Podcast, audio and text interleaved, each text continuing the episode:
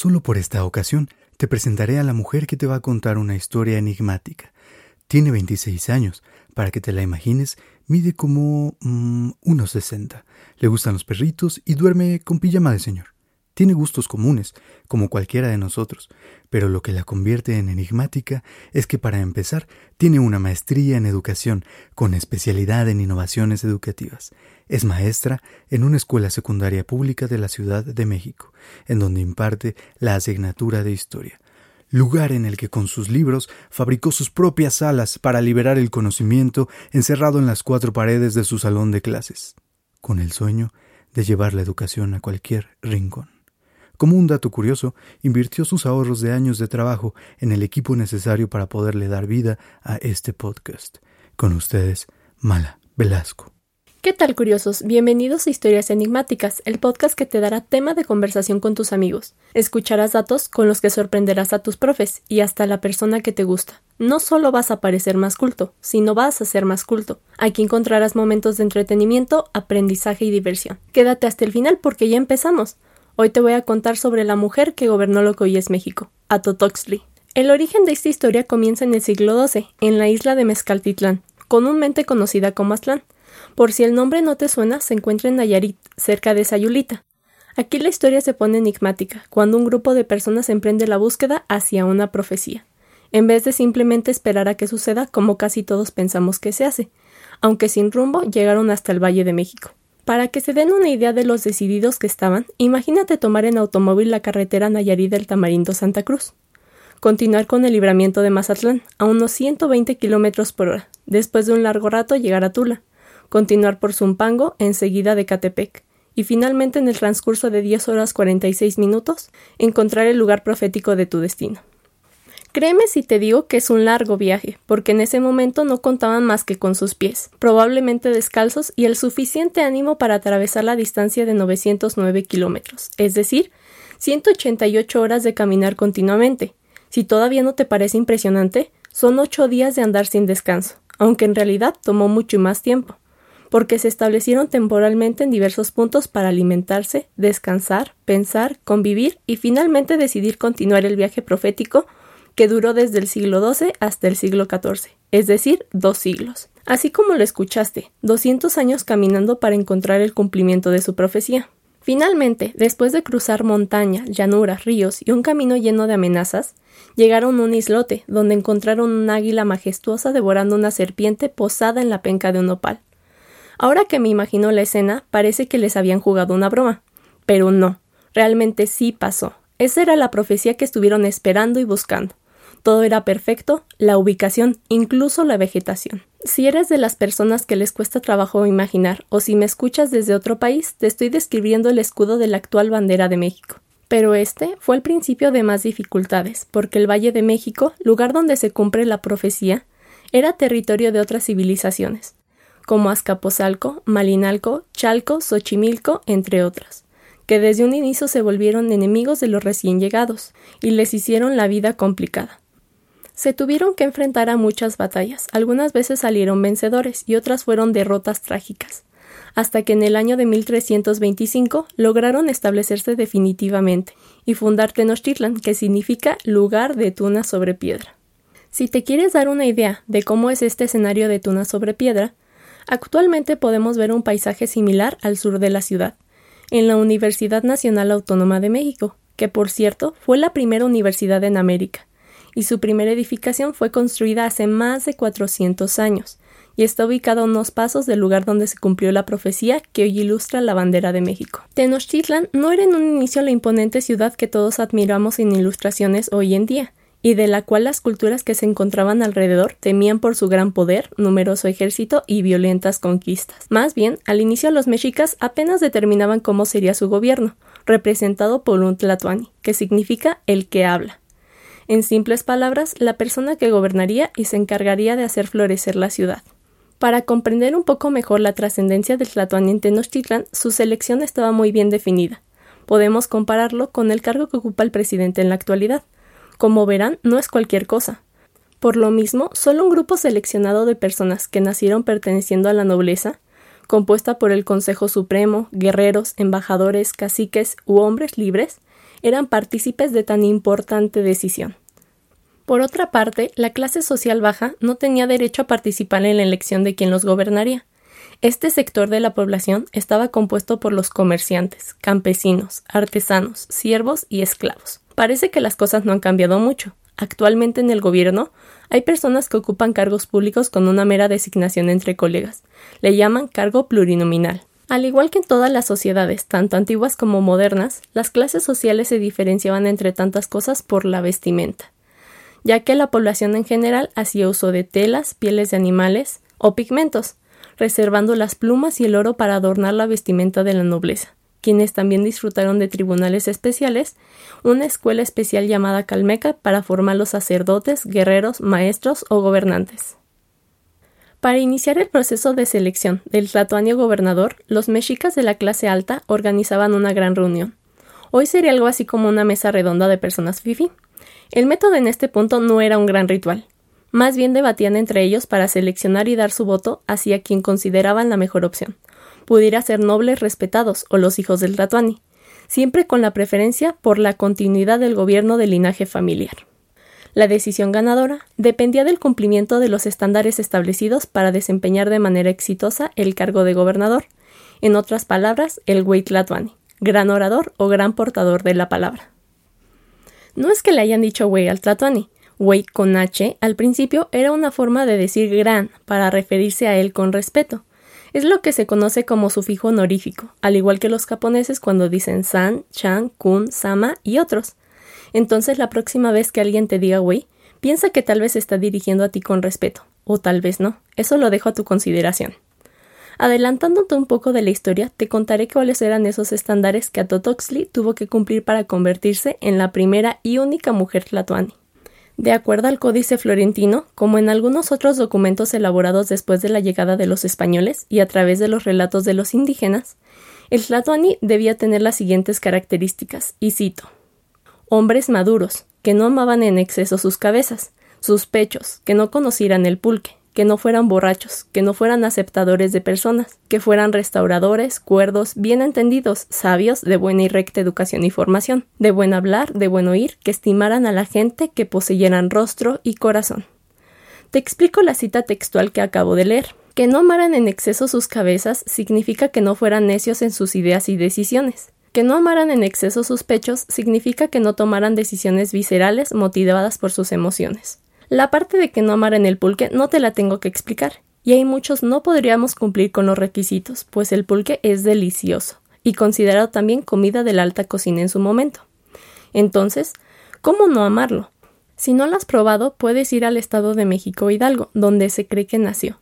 Según algunas leyendas, es un regalo de los dioses y su abuso orilló a Quetzalcoatl, dios de la luz, la vida, la fertilidad, la civilización y el conocimiento, a irse. Aunque no lo creas, sí. Había un problema de alcoholismo en las civilizaciones prehispánicas. Como lo hemos platicado, hay cosas que no cambian tanto en México. Continuando explicándote los estándares que debía de cumplir un tlatoani, en resumen era ser una persona ejemplar, sin vicios, educada en todo sentido, de buen corazón y con la mente abierta. El Tlatoan ideal debía ser un hombre de honor y valor, con grandes cualidades para merecer el respeto de la población, y con la capacidad de resolver situaciones políticas, administrativas, económicas o del ejército, incluso combatir. Es difícil imaginarse la presión que sentía el Consejo Supremo al elegir al Tlatani, porque tenía en sus manos el futuro de Tenochtitlan. Aquí podemos imaginar lo que sentía Totoxli al tener que cumplir con las expectativas de un cargo que estaba diseñado para hombres. Tenía delante suyo un gran reto. Cuando los hombres por fin decidieron elegir a Kamapishli como el primer Tlatoani de Tenochtitlan, realizaron los preparativos de coronación, a partir de cuatro etapas indispensables y muy importantes, que se mantuvieron por el resto del tiempo. En la primera etapa, los sacerdotes dentro de un ritual pintaban al gobernante de negro, representando el paso de ser un noble a ser un tlatoani. El color negro se relaciona con la fuerza, el poder y las habilidades de un gran guerrero, de quien los iba a gobernar. Después, en la segunda etapa se debía de ayunar y hacer un autosacrificio con su sangre, para ofrendarlo a los dioses como buen azteca. Como parte de los festejos y la celebración, en la tercera etapa llamada reconocimiento, el Tlatoani subía al templo mayor, siendo alabado y aclamado por el pueblo, entre gritos, cantos y bailes, pero no solo eso, sino él también reconocía sus obligaciones y responsabilidades como el gran gobernador de Tenochtitlan. Gran parte del Templo Mayor está hoy en día bajo la Catedral Metropolitana, en el centro de la Ciudad de México, y también hay una librería muy famosa que se llama Porrúa. Yo la apodaría por la eternidad que lleva en ese lugar Porruatul, y significaría algo así como lugar donde se consiguen libros. En el piso de hasta arriba de esta librería hay una terraza con un café que tiene una vista privilegiada, desde la cual podrás escuchar este podcast e imaginar y ver los lugares narrados en esta historia enigmática. Finalmente, en la cuarta y última etapa de coronación, Etlatuani, ya reconocido por cada una de las clases sociales, tenía la obligación de organizar y realizar una guerra. Inmediatamente después de tomar su función, con el propósito de mostrar sus habilidades en el arte de la guerra tenía que salir victorioso y traer prisioneros para ser sacrificados en honor de Tonatiuh, dios del sol y de la guerra, además de Tezcatlipoca, dios de los gobernantes de lo invisible y de la oscuridad. Puedes entonces tener en mente que Atotoxli tuvo que encabezar un ejército tras su nombramiento. Aunque no hay registros oficiales de que lo haya hecho, era su obligación hacer la guerra. Después de las celebraciones sangrientas del culto a la vida y a la muerte, donde los escalones de las pirámides se pintaban al rojo vivo y las personas adoraban fielmente a Tlatoani y a los dioses, poco a poco en el transcurso de los días se evaporaba la emoción de lo acontecido, para retomar la cotidianidad de la vida en Tenochtitlan. Desde los nobles caciques encargados de administrar los barrios de la ciudad, hasta los campesinos que trabajaban en la agricultura del maíz, el frigol, calabaza, entre otros por medio de un ingenioso sistema de chinampas que consistía en ganar territorio a partir de la construcción de islas flotantes por medio de cañas, barro, troncos y ramas. Las chinampas siguen siendo una creación genial de la construcción y cimiento de la Ciudad de México, motivo por el que algunas teorías conspiranoicas dicen que colapsará. Con cierta razón, si visitas el centro de la ciudad podrás ver los edificios que llevan cientos de años de pie. Se han hundido hasta dos metros. Asimismo, el Tlatoani no se quedaba atrás en las actividades cotidianas, pues tenía que desempeñar funciones relevantes como la responsabilidad de las cosas divinas. De él dependía la iniciación de las guerras contra los enemigos o pueblos conquistados, la promulgación de las leyes con el apoyo del gran consejero y la responsabilidad de las tareas administrativas. El primer Tlatoani de Tenochtitlan, Akamapishli, gobernó durante 19 años aproximadamente, en el transcurso tuvo un gran linaje real de tres hijos con su esposa, quien muy inteligente y astuta los preparó con educación, responsabilidades y habilidades militares, para continuar posteriormente con su cargo y linaje de gobernadores. Su primer hijo gobernó durante 21 años, el segundo a lo largo de nueve, y el tercero gobernó en un periodo de 14 años. Este último hijo en gobernar por las grandes victorias se ganó el respeto y reconocimiento de todos, expandiendo el territorio a través de guerras con los pueblos y venciendo a los grandes enemigos de los mexicas. Tuvo especial atención en conquistar a los pueblos que originalmente habían sometido a los mexicas cuando habían llegado al Valle de México. Cuando muere este último hijo del primer Tlatoani, en el año de 1440, después de 115 años de haberse fundado la ciudad de Tenochtitlan, continúa el Tlatoani Moctezuma I, sobrino del Tlatoani en turno, siguiendo la descendencia del linaje familiar real. En fin, Moctezuma I se convierte en Tlatoani con todo y sus respectivas ceremonias y rituales de coronación, permaneciendo en el poder, según algunos autores, aproximadamente 50 años. Para ser reconocido como sus antecesores tlatoanis por el pueblo de Tenochtitlan, Moctezuma desarrolló grandes hazañas, mandando a sus guerreros más despiadados a combatir con sus temibles trajes de águila y jaguar, en continuas guerras con el propósito de conquistar y obtener una extensión territorial nunca antes imaginada en ese momento. Si quieres conocer la gran extensión que comprendía hasta ese momento la cultura mexica, llamada azteca después de la conquista, actualmente integra los estados de Guerrero, Hidalgo, Puebla, Oaxaca y parte de Veracruz, convirtiéndose en la cultura mesoamericana más poderosa, temida y respetada de las culturas prehispánicas. Pero no todo fue riquezas y dominio. También el gobernador tuvo que sobrellevar situaciones poco agradables, como desastres naturales, sobre todo inundaciones y hambrunas, que provocaron el descontento de la población. Pero no te preocupes, todo se arregla con sacrificios humanos y juego de pelota. Aunque parezca chiste, es lo que hizo el Tlatuani, pues emprendió las conocidas Guerras Floridas, las cuales fueron campañas anuales contra las ciudades de Tlaxcala y Huejotzingo Como diría un personaje famoso de la televisión mexicana, que vivía en un barril, siempre agarran al más menso. Los prisioneros eran destinados para sacrificarlos en rituales. Si pudiéramos comparar esa técnica de ocultar errores del gobierno con otras cosas, sería algo así como partidos de fútbol y escándalos de personas famosas. Como que van a meter a alguien a la cárcel, pero siempre no, pero siempre sí, hasta que se olvidan de lo que estaba pasando antes. Todo lo que inicia llega a su fin, y de esta manera el mandato del quinto Tlatoani Moctezuma I concluye debido a que muere en 1469, y el candidato para nuevo Tlatoani era su hijo, quien desafortunadamente también muere en batalla dos años después que su padre. Sí, los Tlatoanis eran esos gobernadores que no les podías faltar al respeto, porque eran los mejores guerreros. Por ejemplo, si estaban dando su conferencia mañanera y los insultabas, tenían la capacidad de bajar y partirte la mitad con una espada de obsidiana. Bajo esta inesperada situación se desarrolla un escándalo real, Todas las personas en Tenochtitlan, desde el cacique, el comerciante, el noble, el sacerdote y el guerrero, se preguntaban ¿Quién gobernará ahora si han muerto los hombres del linaje? En sus cabezas no imaginaban la idea de que Atotoxli, la hija del Tlatoani fallecido, una mujer carente de conocimientos en la guerra y las armas, pudiera tomar el poder para dirigir la ciudad de Tenochtitlan. Antes de contarte qué pasó en ese momento, te diré que Atotoxli era una mujer enigmática y controversial, y te podrás preguntar, ¿por qué no habíamos escuchado de ella? La respuesta es simple. La información que se conoce hasta el momento se encuentra principalmente en algunos códices y crónicas elaborados después de la decadencia de la cultura azteca. En resumen, hay poca información. Además, acá entre nos, estarás de acuerdo que después de un linaje de cinco generaciones de hombres tlatoani, encontrar a una mujer que ocupe el mismo cargo es poco común, no solamente en la cultura azteca, sino también en cualquier forma de gobierno del mundo. Las mujeres, aunque han participado de forma memorable, en su mayoría contra los estándares sociales de cada época, y desafortunadamente siempre han sido opacadas por quienes tienen en su mano la pluma con el poder de escribir la historia. Apuesto a que si te menciono el nombre de algunas mujeres, como la reina Binao de Madagascar, son irrelevantes y hasta desconocidas para muchos, precisamente por su papel dentro del mundo se muestra opacado por los personajes históricos. Entonces, al encontrar una mujer que desempeñó el papel de gobernante en la cultura más imponente de Mesoamérica, nos da la oportunidad de reflexionar sobre la importancia de la igualdad. Piénsalo, la idea de igualdad ha provocado muchas muertes. Pareciera que alguien o algo con mucho poder y capacidad de mover al mundo le tuviera miedo.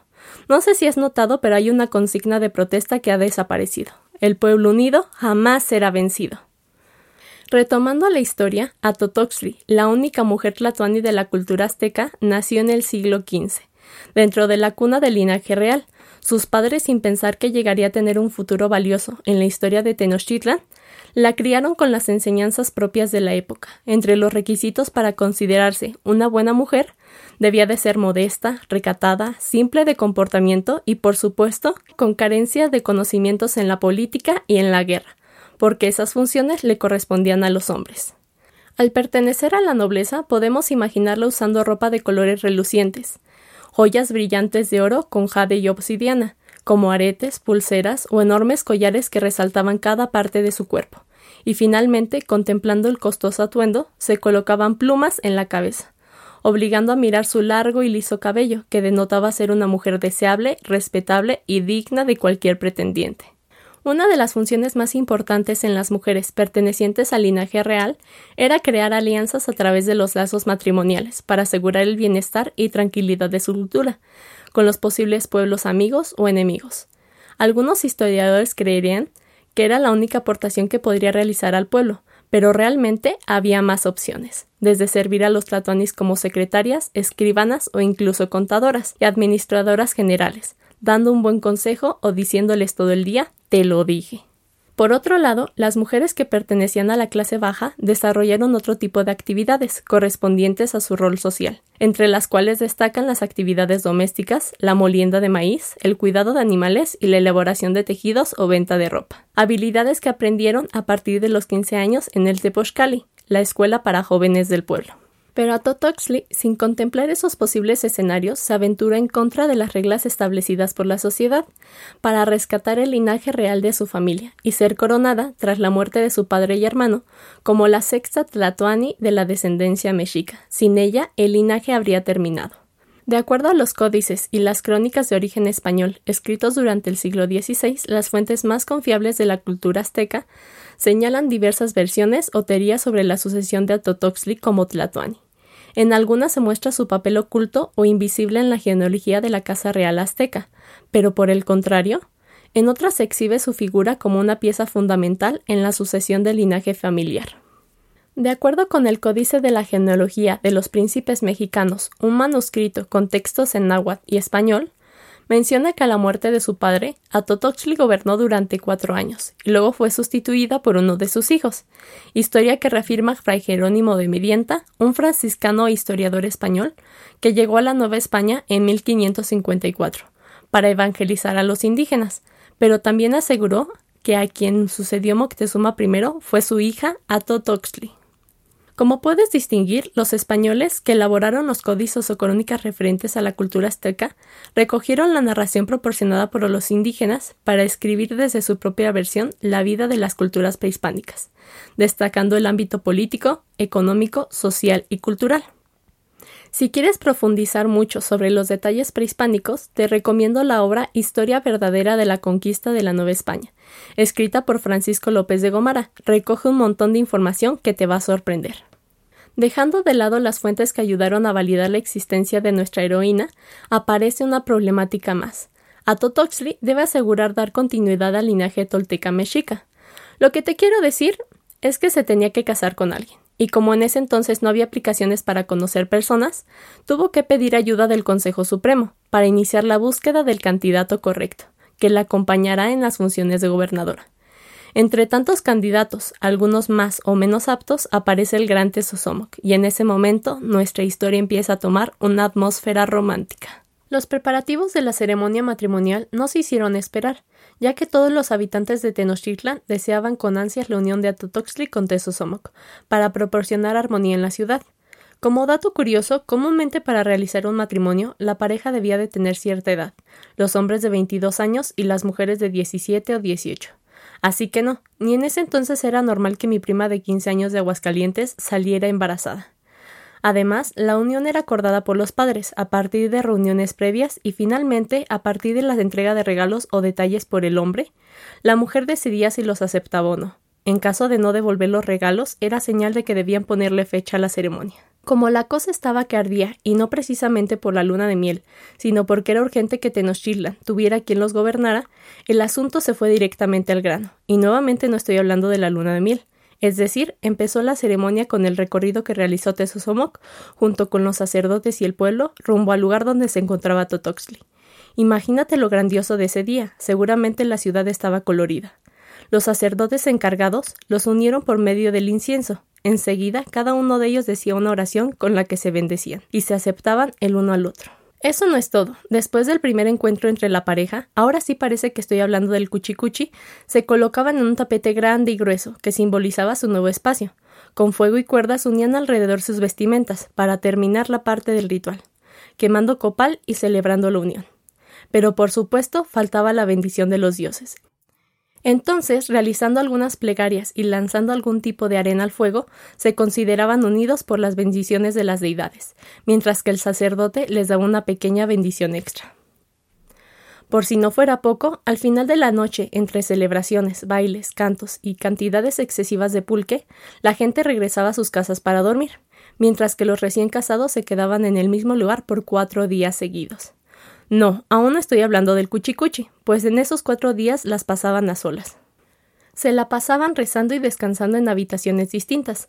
La de Tesosomoc estaba decorada con espléndidas plumas, y la de Atotoxli con piedras preciosas. En el transcurso de las plegarias de los esposos les llegaban regalos de todo tipo, hasta que estaban listos para unirse carnalmente. Ahora sí, por fin el cuchicuchi. Una ceremonia como la que acabamos de escuchar podría durar días y era realmente compleja. Hablando del Cuchicuchi, en el transcurso de su mandato, Atotoxli no perdió el tiempo y tuvo tres hijos, Azcayacatl, Tizoc, Aguizot, mismos que tomaron el cargo de Tlatuanis, después de ella como lo refiere Toribio de Venante, conocido comúnmente como Motolinia, historiador de la Nueva España que plasmó en sus escritos historias de los indios de la Nueva España. Los esfuerzos de Atotoxtli rindieron fruto, aseguró la continuación del linaje con una hegemonía en la política de Tenochtitlan durante los gobiernos de sus hijos. El primero duró cinco años, el segundo doce, mientras que el último permaneció dieciséis años hasta 1502. Confirmando lo anterior, citaré al cronista Francisco López de Gomara, quien relata que Atotoxtli parió de él muchos hijos, de los cuales fueron reyes de México tres, uno detrás de otro como habían sido los hijos de Acamapixtli. Azcayacatl fue rey después de su madre, y dejó un hijo que llamó Moctezuma II por amor a su abuelo. Precisamente, no están confundidos. Moctezuma II, el nieto de Atotoxtli, fue el penúltimo tlatoani de Tenochtitlan, mismo que se encontró con el conquistador Hernán Cortés en la zona de la Ciudad de México, que se conoce como el Zócalo, creyendo que era el mismo dios Quetzalcoatl por una supuesta profecía que decía: Del este vendrán hombres blancos y barbados. Pero esa es otra historia enigmática. En esta ocasión, la creencia en profecías tal vez fue la razón por la que terminó el imperio azteca. Irónicamente, todo terminó de la misma forma que comenzó. Aquí deberíamos de aprender y aceptar los cambios. Piensa, en tu vida cuántas cosas han resultado bien al principio, pero terminan mal. La lección de esta historia es reflexionar sobre la permanencia de tus creencias y cómo podrían cambiar tu vida. Y para concluir la genealogía de la Casa Real Azteca, Moctezuma II muere en 1520, asesinado tal vez por los españoles o indígenas, de acuerdo a diversos relatos en los códices. Ante la crítica situación en guerra y el puesto del Tlatoani vacío, Cuitláhuac toma las riendas del Tlatoani para elaborar estrategias de resistencia y expulsar a Hernán Cortés de Tenochtitlan, pero muere en manos de la temible enfermedad traída del viejo mundo, la viruela. Finalmente, el último Tlatoani Cuauhtémoc, sí, es el que le quemaron los pies. Enfrentó con honor y valentía, junto con su ejército de guerreros Águila y Jaguar, el 13 de agosto de 1521 Tenochtitlan, la batalla contra los españoles y pueblos que se les habían aliado, teniendo todo en contra, desde enfermedades, muertes, hambruna, armamento y estrategias militares desconocidas. Los aztecas fueron derrotados por los españoles en lo que se conoce como la conquista de Tenochtitlan.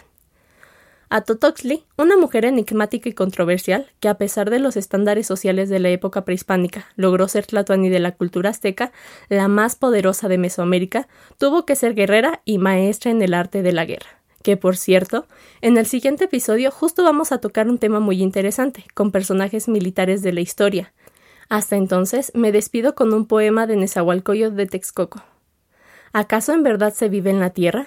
No para siempre en la tierra, solamente un poco aquí. Aunque sea jade, se rompe, aunque sea oro, se yende, y el plumaje del quetzal se quiebra, no para siempre en la tierra, solamente un poco aquí.